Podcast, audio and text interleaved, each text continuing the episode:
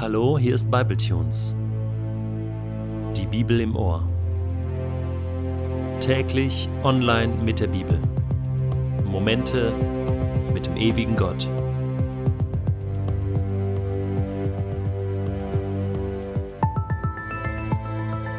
Der heutige Bibletune steht in Matthäus 16, die Verse 21 bis 28 und wird gelesen aus der neuen Genfer Übersetzung.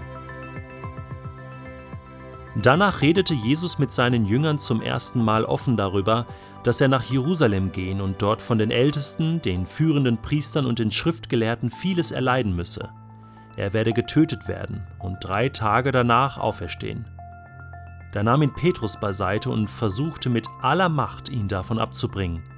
Niemals, Herr, sagte er. Auf keinen Fall darf so etwas mit dir geschehen.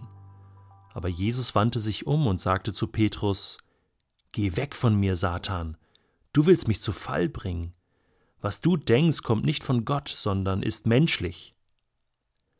Dann sagte Jesus zu seinen Jüngern, Wenn jemand mein Jünger sein will, muss er sich selbst verleugnen, sein Kreuz auf sich nehmen und mir nachfolgen.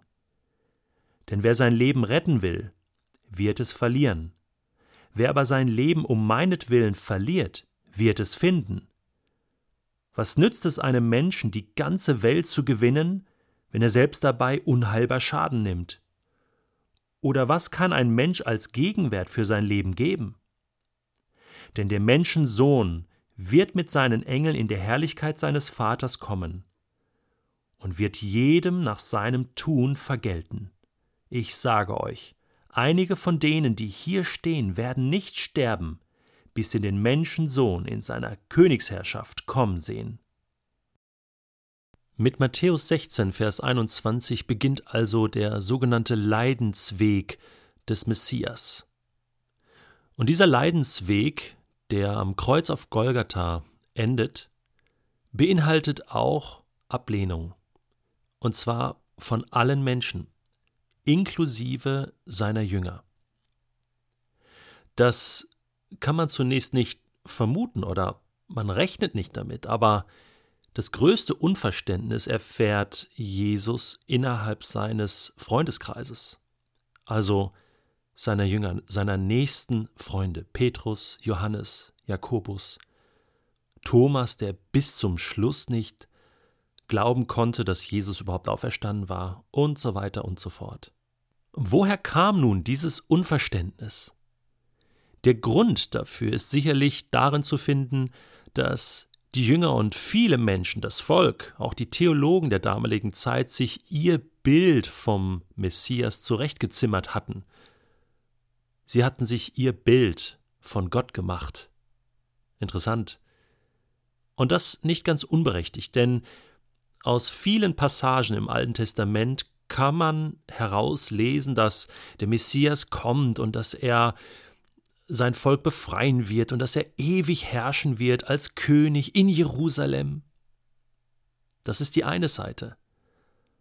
Aber man hat wahrscheinlich die Stellen im Alten Testament, die davon sprechen, in ganz klarer Weise, dass der Messias auch leiden wird, dass er für die Sünden seines Volkes geschlagen werden wird, zum Beispiel Jesaja 53. Diese Stellen hat man eigentlich unterschlagen. Man hat sie wie ausgeblendet. Man war blind für diese Stellen und deswegen war man auch blind für den Weg von Jesus. Und weißt du, was jetzt der absolute Hammer ist? Diese Erkenntnis, die habe ich gerade jetzt in diesem Moment zum allerersten Mal und das haut mich fast vom Stuhl. Der Einzige, der anscheinend geschnallt hat, was Gott in dieser Welt vorhat. Der Einzige, der anscheinend gerafft hat, dass Gott die Welt durch einen leidenden Messias retten will, ist sein größter Gegenspieler, der Teufel, Satan. Er hat das geschnallt. Er hat das verstanden. Er hat das durchblickt. Und deswegen ist seine Strategie von Anfang an, Jesus aufzuhalten. Er hat Herodes instrumentalisiert, um ihn als Baby schon zu vernichten? Er hat Jesus direkt angegriffen in der Wüste, wollte ihn versuchen, ihn abbringen von diesem Weg. Fall nieder, bete mich an. Du musst nicht leiden, geh nicht diesen Weg. Der hat gespürt, da ist was im Busch und das ist, das ist, das wäre eine Katastrophe für ihn, für das dämonische und dunkle Reich. Das wäre nämlich der Untergang, die Niederlage. Und er konnte Jesus nicht aufhalten, er konnte ihn nicht stoppen und nun versucht er, den besten Freund von Jesus, Petrus, der eine Minute vorher erkannt hat, wer Jesus ist, eine Offenbarung hat, der ein, eine Berufung kommt, bekommt für das Reich Gottes, der, der auserwählt ist als der Erste, als der Fels, den instrumentalisiert er nun, um Jesus beiseite zu nehmen und ihm zu sagen, Jesus, hör auf, das muss nicht sein, das darf dir nicht passieren, Stopp das Ganze, es gibt einen anderen Weg. Meine Güte. Meine Güte. Schnallen wir endlich, dass, dass die dunkle Macht schon lange begriffen hat, was die gute Macht vorhat in dieser Welt und dass sie diese bekämpft und diese aufhalten will und stoppen will, aber sie kann nicht. Zum Glück kann sie nicht. Und auch damals ließ Jesus sich nicht stoppen, sondern er fährt Petrus an, wohl wissend, dass Petrus sein Freund ist und, und dass er ihn nicht verlieren wird, aber dass er spürt, hier wird Petrus instrumentalisiert und wird quasi zum Feind und sagt, geh weg von mir, Teufel. Dieser Gedanke, der ist sowas von falsch. Und ich darf mich nicht auf diesen Gedanken einlassen.